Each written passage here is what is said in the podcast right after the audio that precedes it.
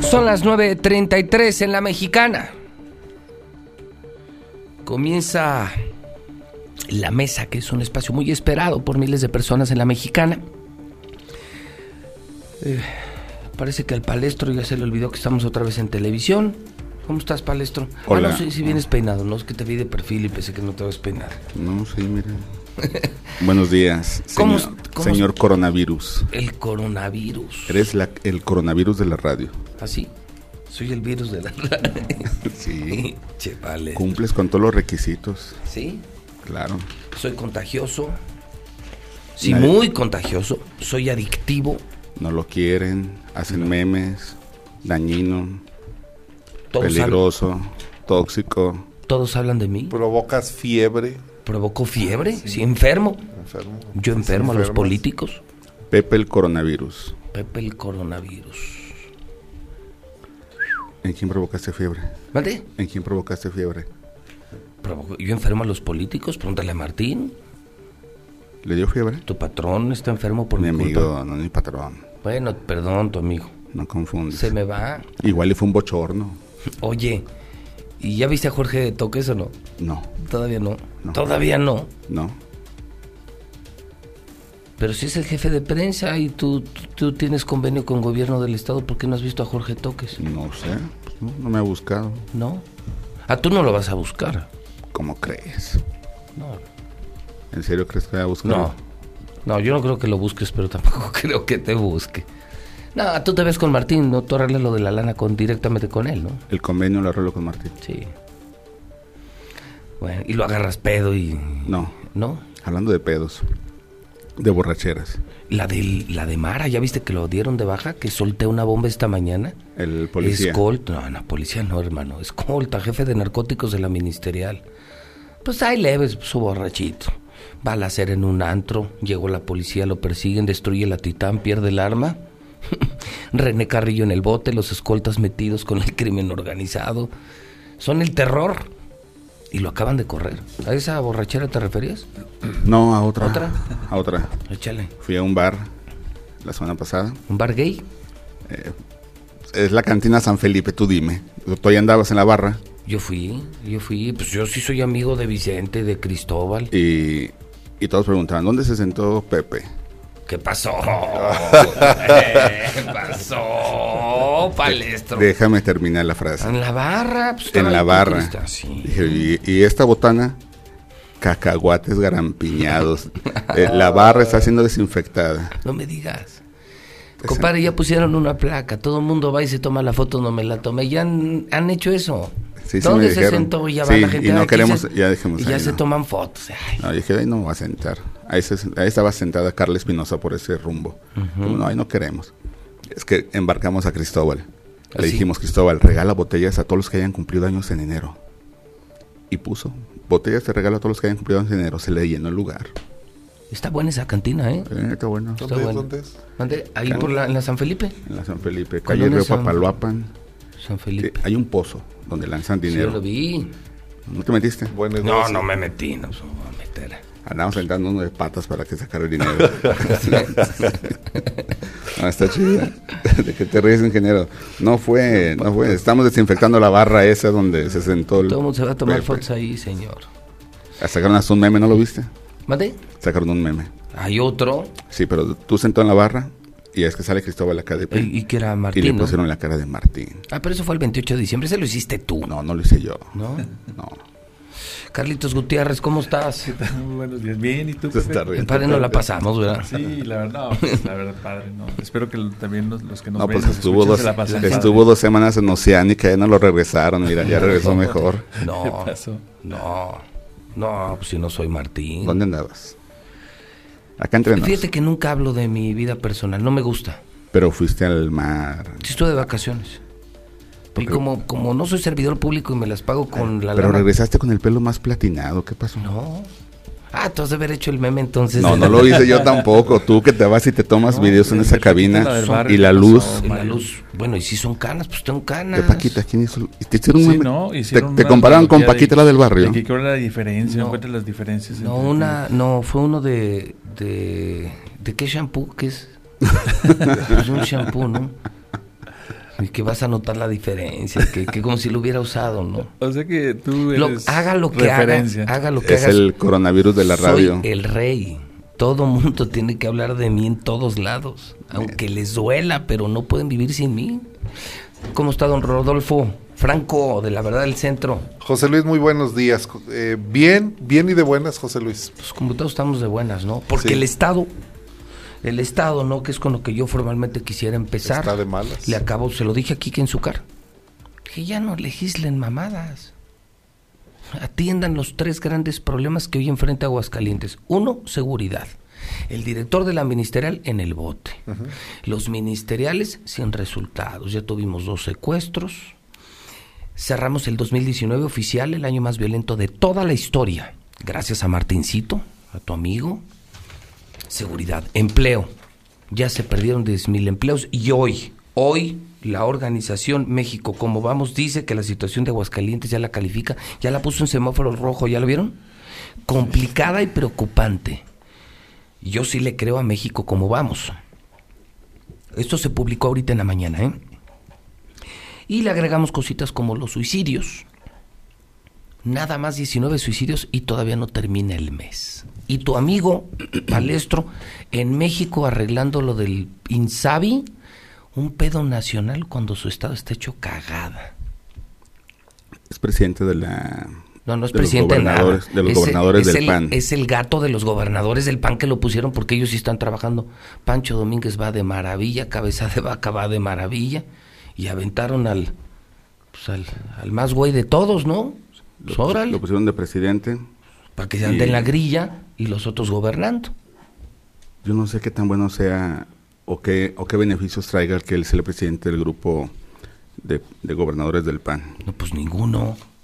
Pues tenemos, ¿cuán- ¿Dónde ha estado toda la semana? En México. En medios nacionales. medios nacionales, anda en México. Pues ese es el problema, es un distractor. Andas metido en la grilla nacional y te olvidas de lo que es tu quehacer. La gente votó por él para que gobernara aquí. No para que anduviera Claro. representando a los gobernadores panistas. Yo no estoy de acuerdo. ¿eh? Porque incluso divulgaron que el, el- iba a ser durante todo el 2020, ¿no? Y no es cierto, porque de acuerdo a sus estatutos, la GOAN, GOAN los presidentes duran cuatro meses solamente.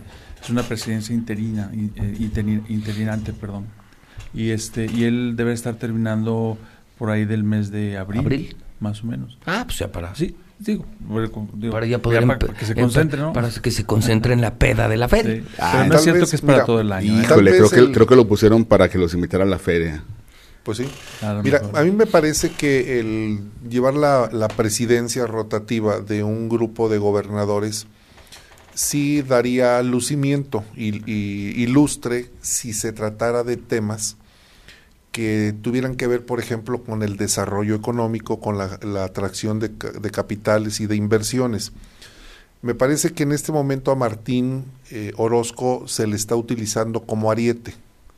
Más bien, los gobernadores no se están desgastando, el que se está desgastando Es es, Martín.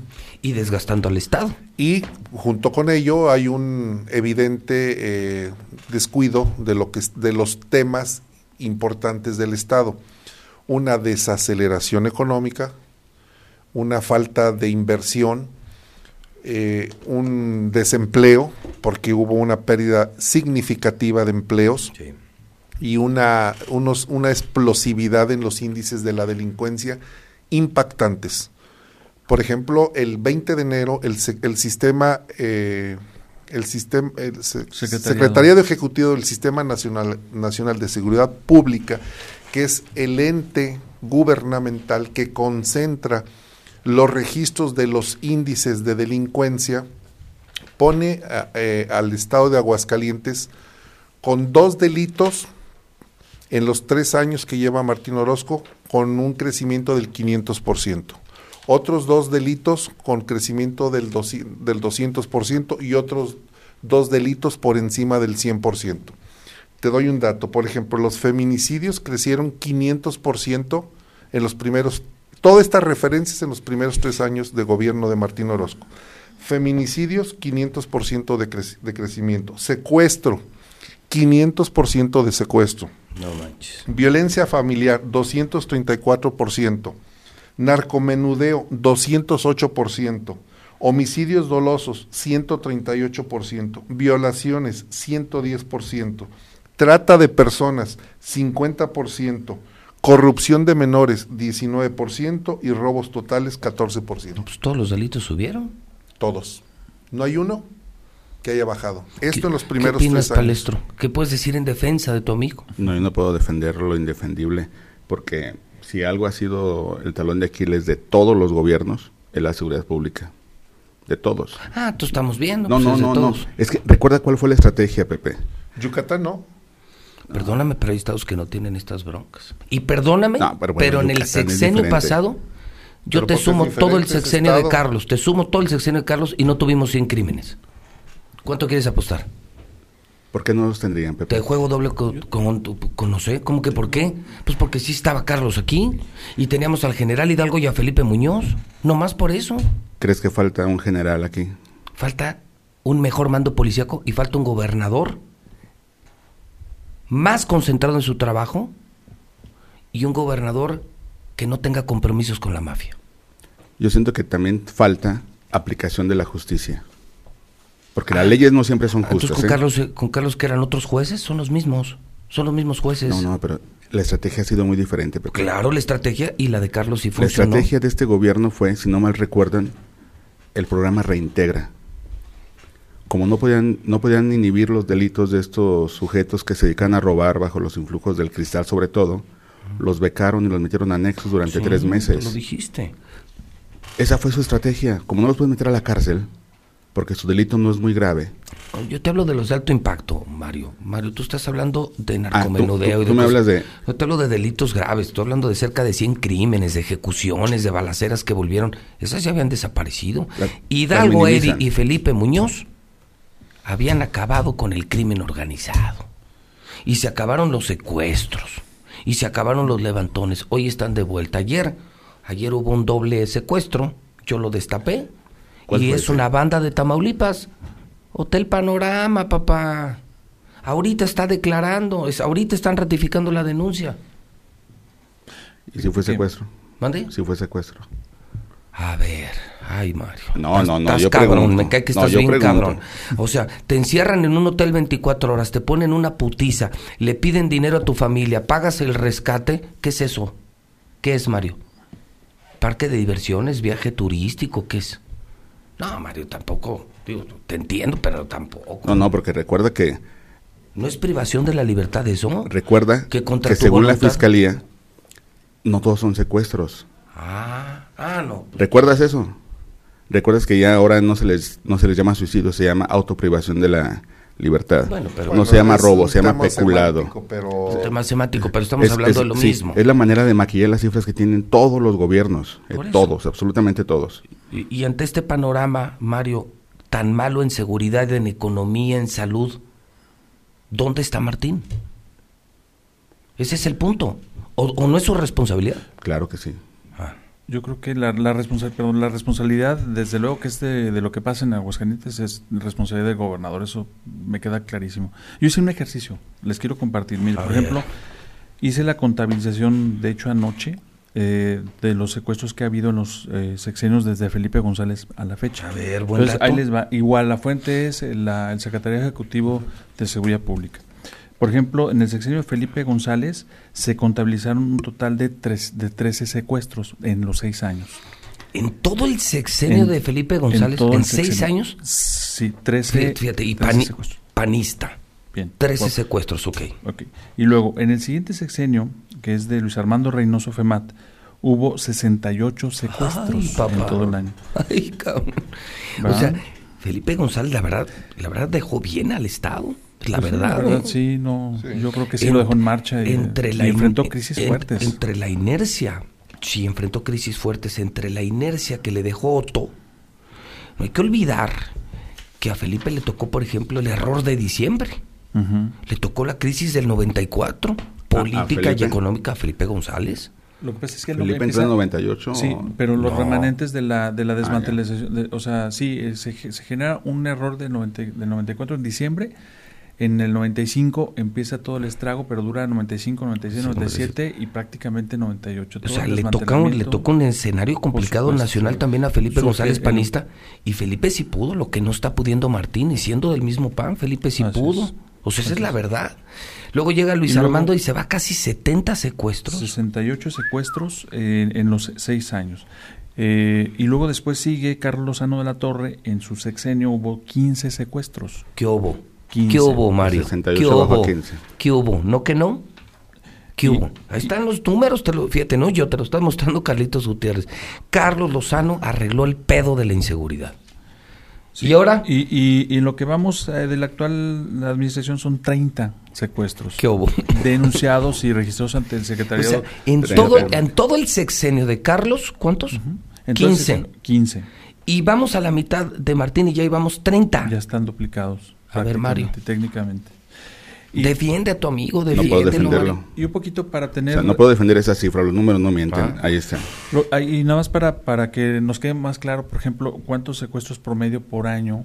Eh, por ejemplo, en el caso de Felipe González, promedio eran 2.1, en el caso de Luis Armando, 11.3, en el caso de Carlos Lozano, 2.5, y actualmente es 7.5.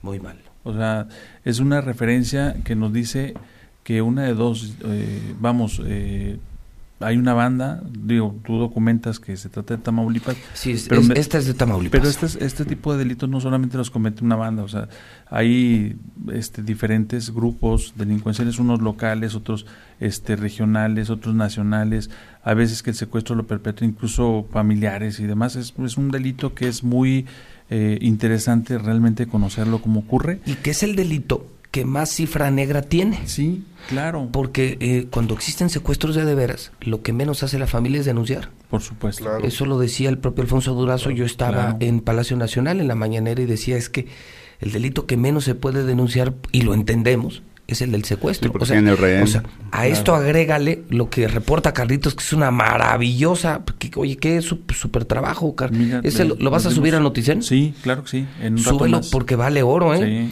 Eh, eso, a eso agrégale la cifra negra, imagínate cuántos secuestros de a de veras hay. Sí, y además fíjate que hay una forma de operar, está muy interesante. Mira, por ejemplo, yo tengo dos casos documentados en donde el secuestro ocurre en Aguascalientes, se los llevan a Zacatecas y la negociación y la liberación se da en Zacatecas.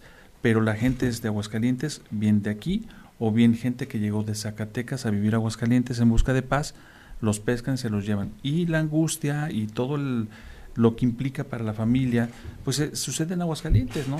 Y luego dice, oye, me secuestro, pero ¿dónde? No, pues que están en Zacatecas. Pues aquí, vaya y Estamos hablando de un recuento de tres sexenios y medio. Sí. En 20 años, ¿cuántos grupos delincuenciales nuevos han aparecido, Pepe? Sí. Que han diversificado no solamente, antes era nada más venta de narcótico, ahora no. Cuando les quitas un cargamento, se desquitan dónde? En el secuestro, en el asalto. Yo lo único que veo es que si hoy buscas o buscan los defensores de Martín el justificar todo lo que le pasa al Estado porque así está el país, aquí hay un clarísimo ejemplo. A Felipe González le tocó un peor entorno nacional, mucho peor, pero mucho peor, y sacó a flote al Estado, siendo del PAN. Y hoy, la verdad, pues ve nada más la estabilidad del peso mexicano. No hay crecimiento, pero no hay decrecimiento. Yo creo que, que le toca un país, salvo en el tema de seguridad, no tan complicado a Martín Orozco, y no está sacando a flote el Estado. Y, estoy hablando de dos panistas, por eso pongo ejemplo de la misma madera, para que no digan que soy priista. y hay que tomar Están conteniendo la delincuencia hasta cierto punto, ¿eh? porque si tú, si tú volteas a ver a Guanajuato, cada vez se va acercando más el, la agresividad hacia, hacia el norte, hacia Aguascalientes.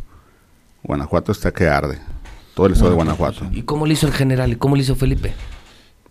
Pues Carlos estaba aquí diario, perdóname Mario, pero mira, Carlos Lozano gobernaba diario y cuando salía traía inversiones. Algo que no se le puede regatear a Carlos Lozano son los resultados y su entrega. Era un adicto al trabajo. Adicto al trabajo, cosa que no es Martín. Sí, por mucha Martín anda en el tuviera, al día siguiente estaba trabajando a las 8 de la mañana. Anda en el pedo diario. Y Martín anda haciendo negocios diario y anda en la grilla diario. No es trabajador. No es un hombre conocido públicamente por ser trabajador. Ahí están los resultados. No, tiene, tiene fama y... ¿De qué? No, pues es que su trabajo como gobierno podría ser bueno, pero su imagen personal como gobernante... Es muy mala. Y tú tienes gran, gran parte de eso, cabrón. Es muy mala. Es que velo, vele su aspecto, su voz, su aspecto. Es un tipo descuidado. Una imagen de una persona descuidada. No parece un jefe de ejecutivo, o sea, no... vamos, no es una figura que, puedas admirar. Y los resultados coinciden con eso. Sí, tú volteas a ver a la, a la clase política y los volteas a ver nada más en sus redes sociales. Los del gobierno del PAN atacando a López Obrador. Los de López Obrador atacando a los gobiernos del PAN. Y todos están de la jodida. Hace ratito te mandaron una rémora, ¿no la escuchaste? ¿Qué? Una señora que parecía la llorona preguntando por Tere, Tere, Tere. Ah, sí, sí lo oí. Yo le decía, ¿Y luego, ¿qué, sigue? ¿Y luego qué? Sí lo oyeron, ¿no? Y, yo, ¿y luego qué? No, ¿Y dónde está Tere? Y tú a la gente le dices que el pan y el pan y el pan. Y los panistas están diciendo, Pepe, tu bronca es con Martín, no con el pan. ¿Nunca te han reclamado ese dato? No, no, hasta ahorita me estoy enterando. Sí, porque tú, que el pan y el pan y el pan, y te estás llevando entre las patrullas la posible candidatura de Tere Jiménez o de Toño Martín del Campo. Ah, no, pero cuando viene un panista decente siempre lo digo. o sea, por ejemplo, siempre cuando he tenido Tere aquí, para mí Tere es una gran presidenta municipal, que tiene muchos retos, sí. Toño Martín del Campo aquí esta semana se autodestapó ya para la gubernatura y para mí Toño Martín del Campo es un gran panista. Se acaba de ir ahorita Quique, Galo, un panista. No, bueno, que, que se ponga el saco a, a quien le quede. Sí. sí, dicen que si alguien le ha hecho daño al PAN... ¿Soy yo? Y, ah, Jorge, pues, y Jorge, López. Ah, no, ese güey, no, ese güey todo lo que toca lo echa a perder. Sí, sí, los mismos panistas dicen es que tienen que ponerlo en alto Gustavo Báez, porque el gobernador no se lo va a poner.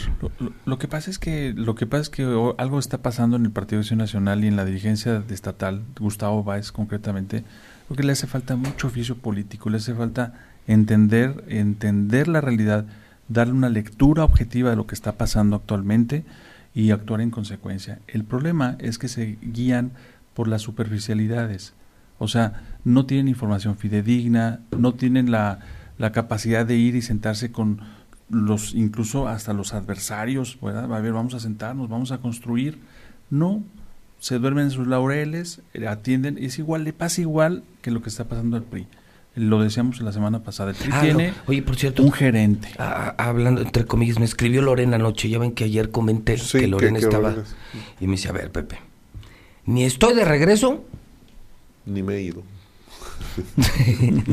bueno, yo les comparto lo que me escribió. No he estado, no regreso, no he regresado ni al PRI ni a Aguascalientes. Mm, se desmarca, se deslinda yo le, o sea, lo que yo decía es que me habían filtrado que había una comida el sábado de la comida de la unidad para que Margarita Gallegos fuera la presidenta del PRI. Y, y, me dice Lorena, lo voy a platicar en persona contigo, pero sí, aclaro, yo no he regresado ni al PRI ni a Aguascalientes.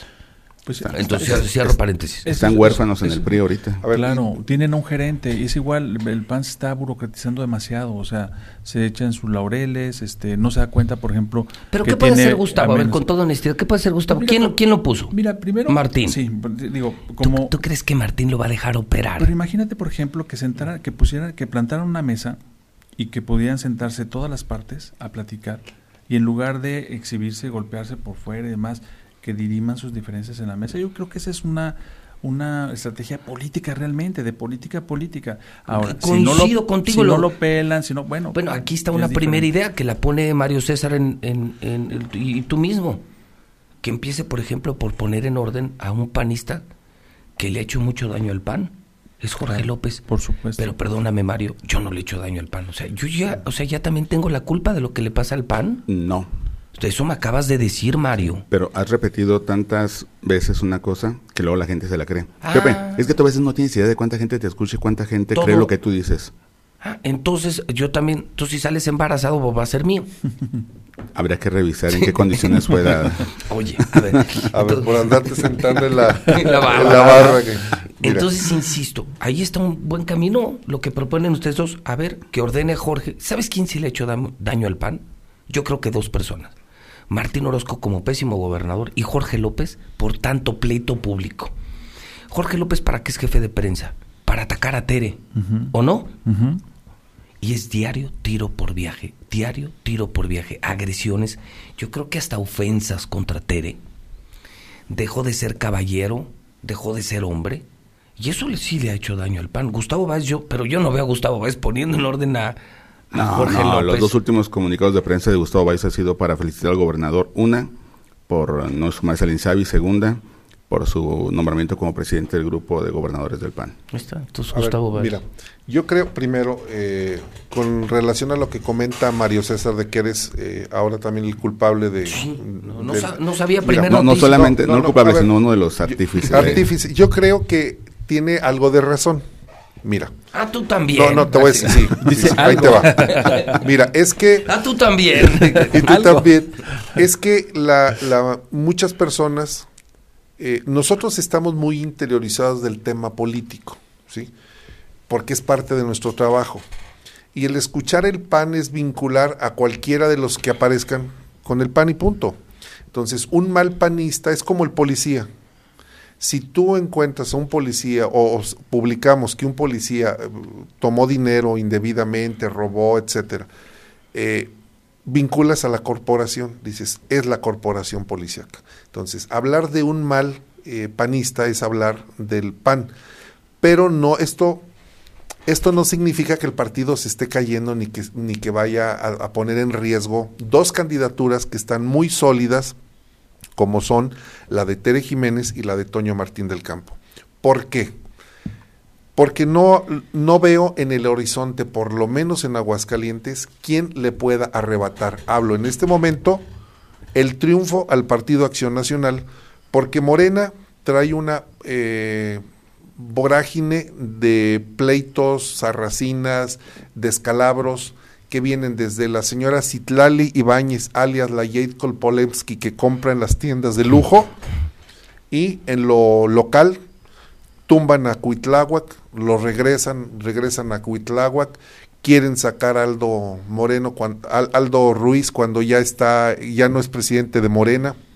Morena no tiene pies y cabeza. El PRI no existe. El PRI está descafeinado. Y los demás partidos son simples concubinas del que vaya a ganar la elección. estás, diciendo Lo que, Rodolfo, que el PAN es el partido que tiene prácticamente asegurada. En este momento tiene asegurada la gubernatura. Estoy de acuerdo contigo. Al que le pongas. Y dices tú que hay dos firmes, Tere y Toño, Toño y Tere. Yo no veo otro. Yo no veo otro. Coincido contigo. En tu opinión, ¿cómo los ves? ¿Cómo ves a Toño y cómo ves a Tere? Los dos buenos candidatos con posibilidades. Yo creo que los dos ganan. Los dos ganan. Ahora, lo que está sucediendo en el PAN es una crisis generada por... ¿Por mí? No, ah. por Martín Orozco. Claro. Él está ganando con esta crisis porque Martín Orozco sabe que está perdido, virtualmente está perdido en el control del partido, está perdido en la manera de poder dejar un candidato. Martín Orozco sabe que ha perdido el control de la mayoría del partido. Lo vio en la pasada elección. Y no por mi culpa. No es por tu culpa. Ah, Abona. O sea, abona, a ver, abona a la no, abona la percepción de un partido. Es que te escuchan, de repente te escucha gente, de repente no. Por ejemplo, eso de que el pan, ustedes se al pinche pan. Estamos de la Y luego viene, con el viene, por ejemplo, Quique Galo y dices, un buen panista, y dices, a ver, bueno, entonces la marca es, es como decir, Bimbo es bueno, pero, el, el, negrito no. Pero el negrito no. no. se llama negrito, ahora es nito. Bueno, nito. Bueno, no dicen... Ahora, digo, tú puedes decir lo que quieras. pero no, hay un dicho que expresa que en la excepción... Se confirma la regla. confirma la regla. Correcto, correcto. Yo confirmo que el PAN es una porquería y que tiene excepciones. Sí, sí, sí. Y que el PRI es una super porquería y que tiene excepciones. Yo veo más gente mala en los partidos que buena. Pero si hay buenos. Claro. Pero yo veo más malos que buenos. yo no veo que estén mitad y mitad. No, exactamente. sí, sí. Yo veo más gente mala metida en la política que buena. Entonces se confirma la regla de que el pan es una porquería en aguas, salvo honrosas excepciones. Y quien, en mi opinión y coincido, le está haciendo daño al pan es Martín Orozco, yo no. Y Jorgito López. Porque está tratando de sacar... Y digo, a Jorge lo está utilizando, es muy evidente que lo está utilizando. Para golpear a Tere. Para golpear a Tere. Y Gustavo Báez, efectivamente, en este momento, ese muchacho no tiene la capacidad suficiente para poder tener control y dominio sobre las huestes panistas, las diferentes corrientes. No ha tenido en este momento. Tal vez, pasado el tiempo, adquiera experiencia, y madurez política para poder meter al redil o en cintura el golpeteo que traen los diferentes grupos. En el momento, no. Toño o Tere. ¿Quién de los dos puede ser? Para, o ganar. para gobernatura. No, cualquiera de los dos. cualquiera de los dos. Toño o Tere, gobernador. No quién vaya a ser, o sea, quién te gustaría, quién crees que lo haría mejor, que ganaría, o sea, en tu ánimo, palestro, Toño o Tere. O sea, es cabrón. ah, ahora, ya ni puedo preguntar. espérate, espérate. Por si anda volteando la ¿por qué me pones a elegir entre dos amigos? ¿Es T o T? T Toño, o T. Toño o Tere. Decide uno. Me voy con la prieta. Con Tere.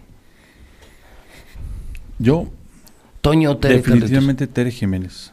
Tere, Tere. ¿Tú, Rodolfo? Hasta ahorita, ¿verdad? Vamos viendo. A ver, corte de caja hoy. Corte de caja hoy, Tere. Tere. Eh, yo veo en los dos eh, la capacidad suficiente para poder eh, llevar a cabo, los, en los dos, lo digo con honestidad, en los dos, cualquiera que llegara, creo que tiene la capacidad para poder gobernar el Estado, cualquiera de los dos. Y lo harían mejor los dos, creo yo, que Martín Orozco, ¿no? Lo harían mejor que Martín Orozco porque mira, ambos tienen la capacidad de diálogo ambos tienen la capacidad de escuchar a las personas. Sobre todo, Tere es más proclive a escuchar a su grupo de asesores. En ese aspecto, Tere sí, sí, se, sí permite que la asesoren, sí permite que le digan que las cosas no van por un buen camino, a diferencia de Martín, que no permite que le digan absolutamente nada. Toño ha cambiado también una, una forma de pensar y de actuar. Ha ido madurando, porque Toño, eh, cuando fue presidente municipal, se dejó llevar por algunos comentarios de algunas personas que no le hicieron bien. En este momento Toño ya entendió que debe también de, permitir que lo asesoren y que lo ayuden. Pero en ese aspecto Tere tiene una gran ventaja, sabe escuchar. Como alcalde ha sido mejor Toño que Tere. ¿eh? ¿Tú crees que fue? como alcalde, Toño se lleva por la calle Tere hizo más obras, hizo, eh, rehabilitó, puso concreto, hizo más obra Toño que Tere. ¿Tú qué opinas, Carlos? ¿Quién fue mejor presidente, Toño o Tere? Yo, este, no tengo manera de debatir o rebatir lo que está diciendo no, pero, en, tu, pero en tu percepción. Pero, en mi percepción y mi sentir, yo siento que Tere ha marcado una diferencia muy evidente. Porque, bueno, le tocó primero, porque es mujer, pocas alcaldesas. Segundo, le tocó la reelección. Me parece que el triunfo fue inobjetable, fue contundente, la gente la sigue viendo muy bien. Y Tú dices que Tere. Y, sí, y Tere tiene una particularidad diferencia de todos. Y eso a mí es lo que me, llama la atención. Y alguna vez le he preguntado por qué destina tanto tiempo de su agenda a estar en las colonias, en las casas de las familias. Y muchas, muchas, la gran mayoría de las veces sin, sin cámaras ni fotógrafos ni nada. O sea, va, llega a la colonia, la conocen, ella conoce de nombre a los a las lideresas, a las vecinas. Eh, le invitan ahí a hacer eh, cocinar, sí, en eso eh, y es muy humana y es demasiado cercana a la gente. Muy cercana a la gente. Entiendo algo. Pero, pero también está el dato que dice, dice, el en beneficio de la sociedad obra, dices, Toño. Toño. eso es importante. Lo único que, le reclamé a Toño fue su seguro ese contra robos, que me parece una tontería. Pero también fue un gran No, no está descabellado, él no está descabellado. A ver, ya se empató, Rodolfo. Toro, eh, Toño Tere dice, Palestro que Toño, y Carlitos dice que Tere. ¿Tú? ¿Quién fue el mejor presidente municipal? Como alcalde, sí. Eh, habría que hacer una evaluación. Eh, Pero ojo de buen cubero, así como de, de pasada, pues de bote pronto. Toño, Tere, ¿quién se te ha hecho mejor presidente? No, definitivo Tere. ¿Tere? Tere. ¿Tú crees más? Yo, presidente municipal? Mira, es que es muy importante la percepción. Tú puedes ponerle 100 mil kilómetros de tubería de alcantarillado de agua potable y la gente... No lo va a ver. No lo va a ver y la percepción es muy importante. Es como el tema de la seguridad. Tú puedes tener a mil policías afuera de tu casa, pero percibir que hay inseguridad y te puede generar hasta más inseguridad. Creo que sí tiene mucho que ver la satisfacción personal, porque en base a eso se construye la gobernabilidad. Las personas se sienten más cercanas, más a gusto con Tere que con Toño. Y Toño fue muy cercano también a la gente, pero la percepción del ciudadano es mejor con Tere. Y con esa percepción se construye mejor gobernabilidad. Y ese es un gran factor que tiene Tere eh, de su lado. Y el común denominador de ambos, que son muy buenos, es que en la siguiente elección refrendaron triunfos. También Toño ganó la elección. Sí, han ganado. y no, y no crean que ganara, ¿eh? No, fue a pesar de, es correcto. no querían que ganara. A pesar de la guerra No querían ni que fueras candidato a senador, lo querían mandar de candidato a diputado federal. Lo logró ser candidato a senador. Igual, igual, había esas coincidencias, ¿no? Los dos han remado contra corriente, en realidad. Y, pregunta, si Tere es la candidata, ¿qué va a ser Toño? Y si Toño es el candidato, ¿qué va a ser Tere? ¿Se lo han preguntado o nunca se lo han preguntado? Tere podría esperar a ser una candidata a senadora, es más joven y Toño dice que no agarraría la presidencia municipal, que es gubernatura o es nada. O sea, nada, o sea, acabaría la carrera política de No, no se acabaría. Tiene tiempo. Aparte, recuerda que él no bebe no bebe alcohol y eso es una ventaja enorme en la salud de una persona. Sí, no bebe. Es un sujeto sano. Muy sano. De familia, entonces de familia, sí. le, le da tiempo. Y él ahorita dice que no, que él va por la gubernatura y no se baja de que va por la gubernatura. Igual Tere va por la gubernatura, los dos están buscando la misma. Y va a llegar el momento en que los dos van a tener que definir cuál de los dos va.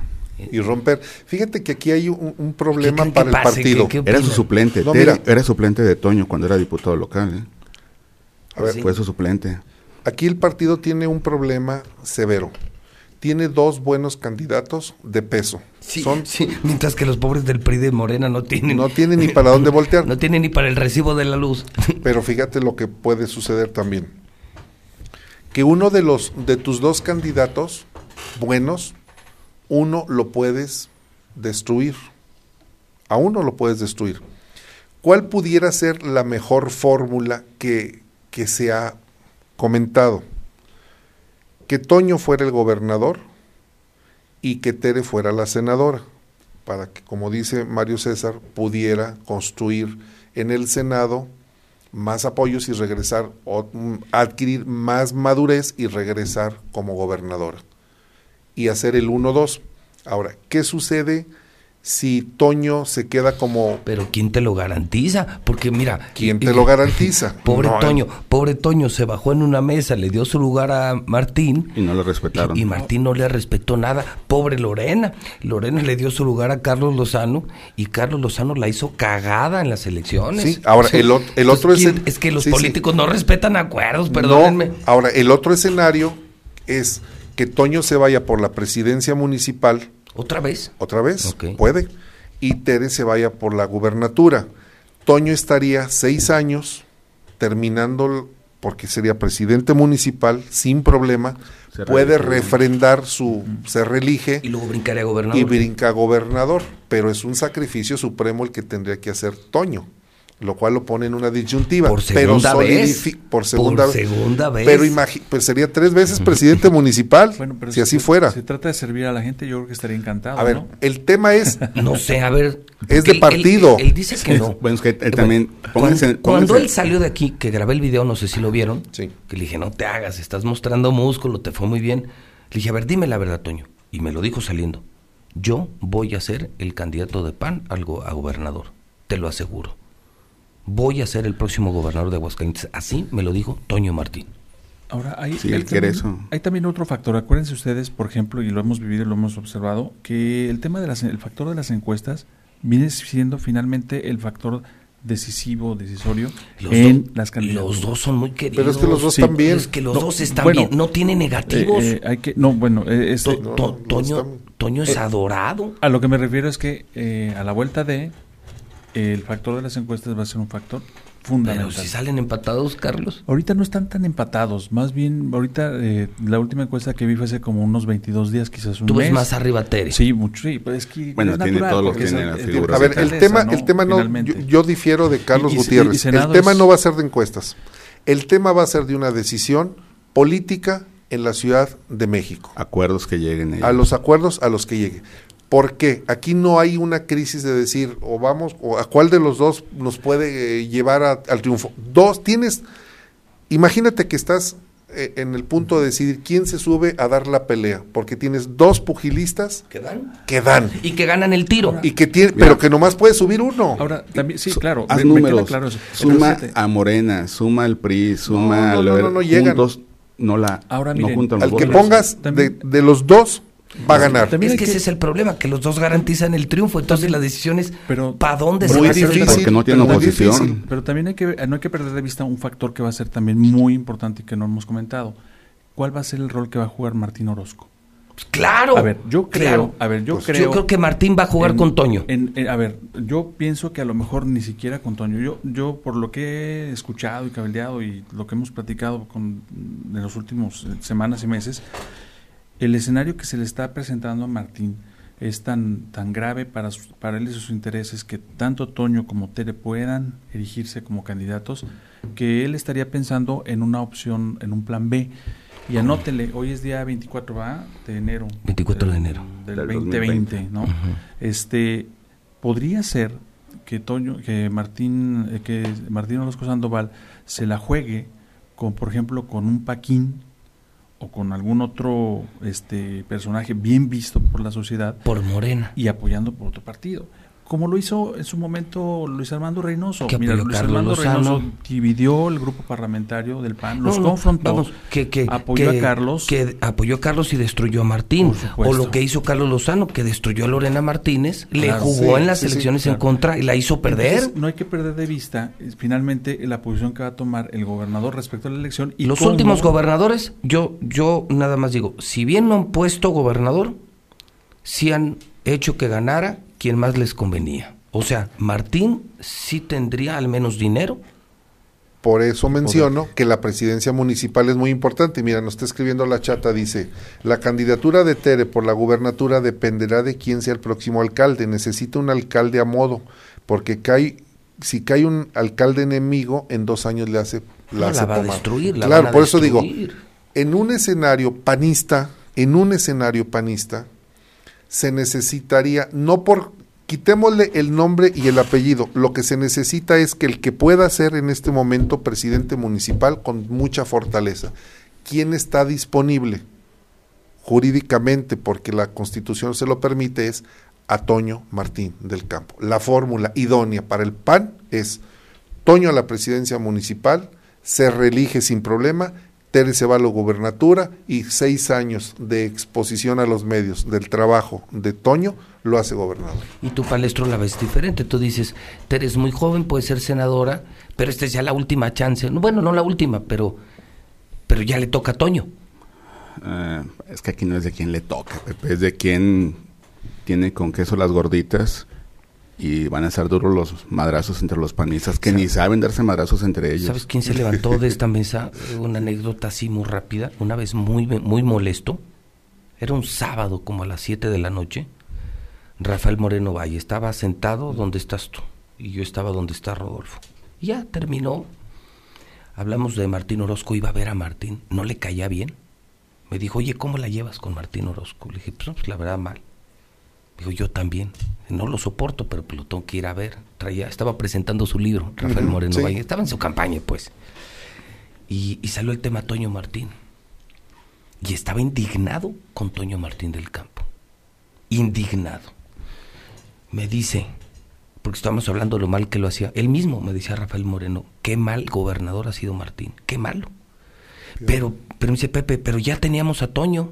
Pues dije, ¿cómo que ya teníamos? Sí. Yo lo había apoyado, tenía todos los recursos del Grupo Puebla y frente a mí se sentó en una mesa.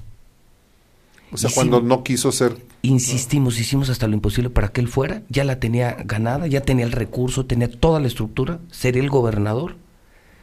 Y, y Moreno dice, desde entonces estoy molesto con él, porque se hicieron demasiadas cosas económicas y políticas para que esa que se diera. sí. Y Toño, pues sí, decente y todo lo que ustedes quieran, pero Toño se baja, le deja su lugar a, a Martín Orozco Sandoval y eso provocó la molestia y decepción de figuras políticas tan importantes en ese momento como Rafael Moreno Poderosísimo, ser el dueño del PAN. Claro, nada menos se levantaron de la mesa del CEN, eh, eh, él siendo el, el candidato ya en las negociaciones. Sí. Y se pierden dos días en México, Toño y Martín, y de repente salen que no, que siempre no, que es al revés, que primero va eh, Martín Orozco Sandoval y después va él. ¿Recuerdan el- la película El secreto en la montaña? Tú te Sí. fuiste por otro lado. A ver, venga. Bueno, es que esa, esa reunión entre Martín y Toño, yo tengo dos versiones contadas por cada uno que no coinciden. ¿Qué había en realidad en la mesa de negociación? ¿Qué había? No, no sé. Según uno de los que estuvo ahí, contado por mí, es, digo, contado por, con- que me lo contó a mí, llevó un folder, negociaron, le dijo, abrió el folder la persona, el, el uno de los que estaba ahí, y dijo, no voy. Sí. Eso me lo contó uno de los dos. Y quien te lo contó te dijo seguramente que en ese folder estaba la información de un familiar de uno de los aspirantes Sí. que traía o trae pendientes graves y delicados con la justicia. Y que entonces dijo, no, pues no, no, pues pásale. Exactamente. Así fue. O sea, Martín Orozco le habría mostrado a, Un a Toño Martín del Campo un expediente en contra de su hermano Leobardo. ¿Sí o no? ¿Eso es lo que te contaron? Sí, Bueno, nada más correcto. a- A mí, a también me lo contaron, pero yo no estaba en la mesa, entonces pues, no puedo decir si eso te digo, ese es Va- un secreto. Va, va a preguntar la gente quién es Leobardo. Bueno, Leobardo lo intentaron asesinar, le dieron un balazo en la cabeza, Sí. Hermano de Toño Martín. hermano Toño Martín del Campo. Él era alcalde electo ya, Toño, cuando le dieron el balazo. Le Le dieron un balazo. Sí, era dieron el alcalde. balazo en su... Nada más para que la gente esté se, más o menos... supo- se supone que Martín. Orozco había investigado a Leobardo y que con ese expediente lo sacó. Y le dijo, si eres tú, yo me, me bajo del pan y denuncio públicamente esto.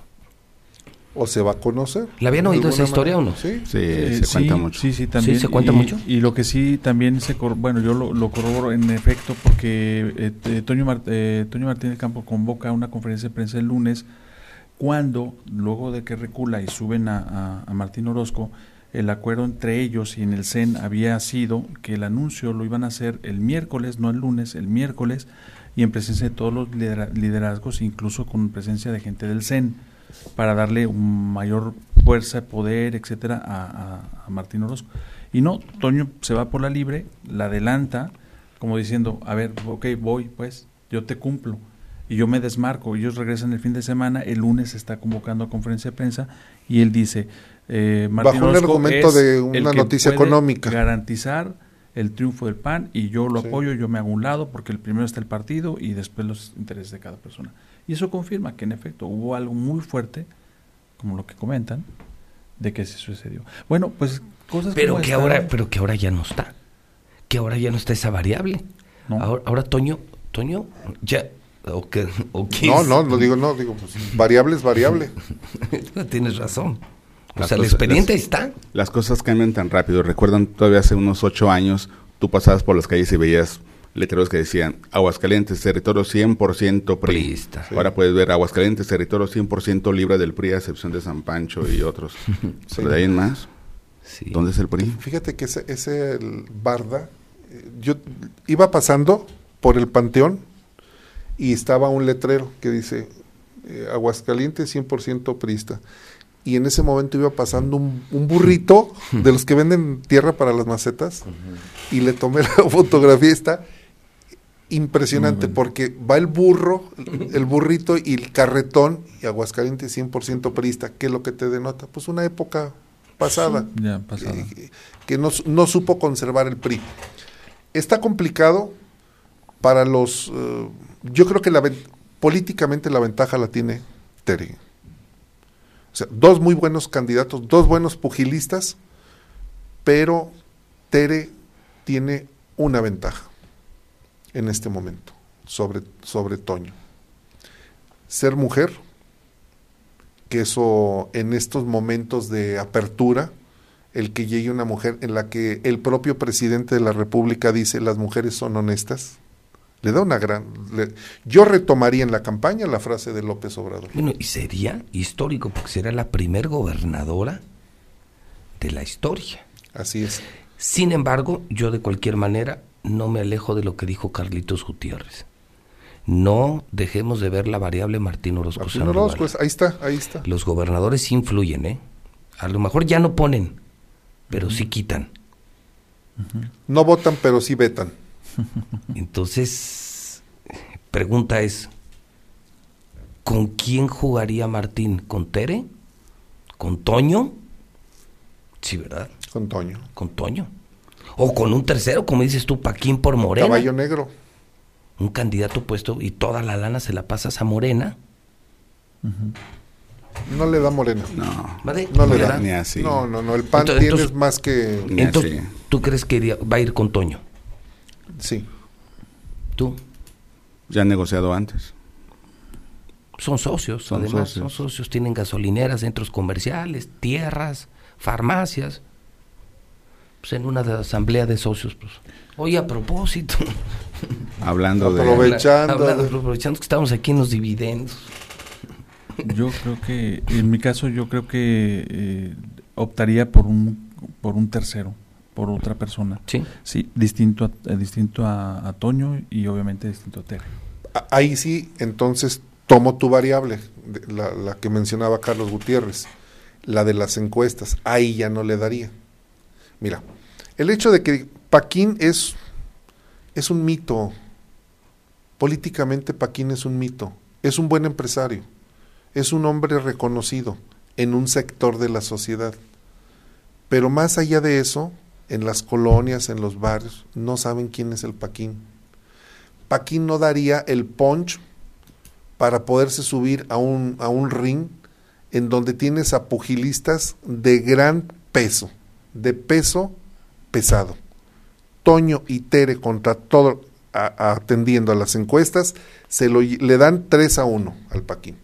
Y construir una candidatura para el Paquín sería muy difícil a través de Moreno. Punto. Yo creo que un factor que va a ser también que el gobernador va a tener que tomar en cuenta es, es su gente, sus, sus caballos, sus torres, sus alfiles. Porque no todos, ya vimos que no todos jalan con él.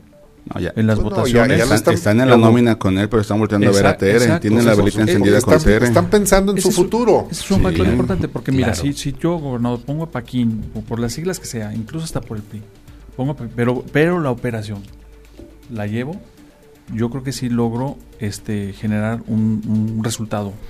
¿ah? A ver, si alguien sabe de elecciones, fíjense lo que, lo que voy a decir. Tan malo lo veo como gobernador y tan malo lo veo como persona, como hoy me atrevo a decir que si alguien sabe de elecciones es Martín Orozco Sí, Sandoval. sí, es bueno, es bueno operando. Mar- Martín Orozco sabe operar y tiene dinero.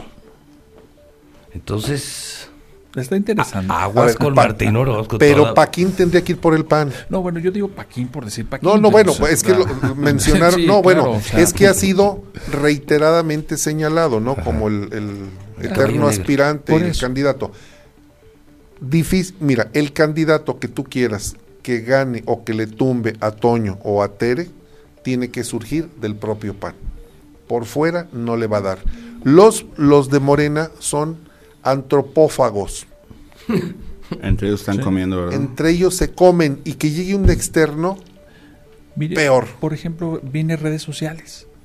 Redes sociales También- progresistas. Sí, hay que ponerla en la mesa, ¿no? Ahorita, No, tiempo. ya no hay tiempo. Tiempo, ¿verdad? ten- Bueno. Tengo la encomienda de recordar a la gente que redes sociales progresistas es el Bester Gordillo Morales. Es Sí, que claro, desde- sí, Bueno, claro.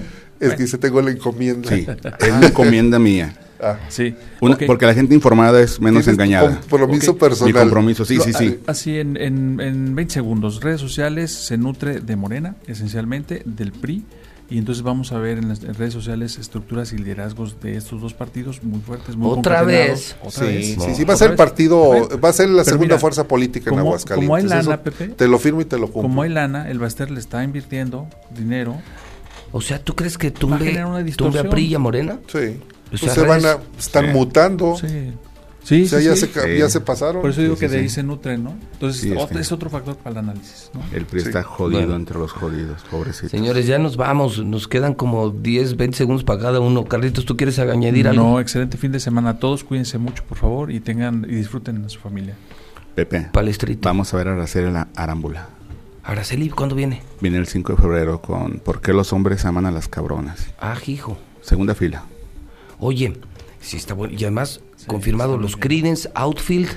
Ayer estuvo conmigo ya eh, la gente de México confirmando Alejandro Fernández Alejandro Fernández. plaza. En la Plaza de Toros Monumental. El, el mismo día que Pepe Aguilar en el Palenque. sí, Pepe 25 de también viene a la plaza. Luego viene Hombres Gay, viene Ricky Martin Hombres en G, marzo. Hombres G 20 de marzo, Ricky Martin 25 de marzo, Carlos Rivera 29 y 30 de abril al Palenque de la Feria, Alfredo Olivas 12 de mayo, Julián Álvarez el primero de mayo, Natalia Jiménez la de la quinta estación también viene. ¿Cuánto paga aquí? No sé. ¿Qué? ¿O cuánto? Bueno, también viene Jaripeo Sin Fronteras, que es de Pepe Aguilar, Cristian Nodal Cristian Nodal. al Palenque, La Arrolladora el día 8 al Foro de las Estrellas, Alfredito Olivas, ah, está bueno. Hay que ahorrar para... Ya vas, pues, a ya vas a si poder entrar otra vez al Foro de las mínimo. Estrellas, ya vas a volver a Ah, entrar Ah, a la sí, feria. ya. Sí, Eres- Ya sí, se sí, fue sí, Jorge Toques. Que por cierto hay buenos comentarios, ¿eh? Del, yo no conozco a la De persona Montero. que... pero sí, dice que es finísima persona. que ¿Quién? es muy- el nuevo del patronato. Yo no lo conozco. Yo no lo conozco patronato. tampoco. Pero hay Pero buenos mira, comentarios. particular. Saliéndose Jorge López, todo sale bien. A ver, o sea, el a quien, que- pongas. El área de comunicación social es la que controla todo en el patronato. Uh. Sí, hasta las acreditaciones. Pues- claro, a nosotros nos vetaron el año pasado. Pues va a seguir vetado Mario César. Bueno, pregunta, tú lo sabes. ¿Quién controla las acreditaciones? Desde el gobierno del estado y patronato, pero bueno. Ah, pues que me veten otra vez, no pasa nada. Es un espacio público. Pero estás vetado. O sea, los mismos empresarios me invitan, nomás porque no voy. eso es diferente. Pero bueno. 10 de la mañana, 30 minutos en el centro del país.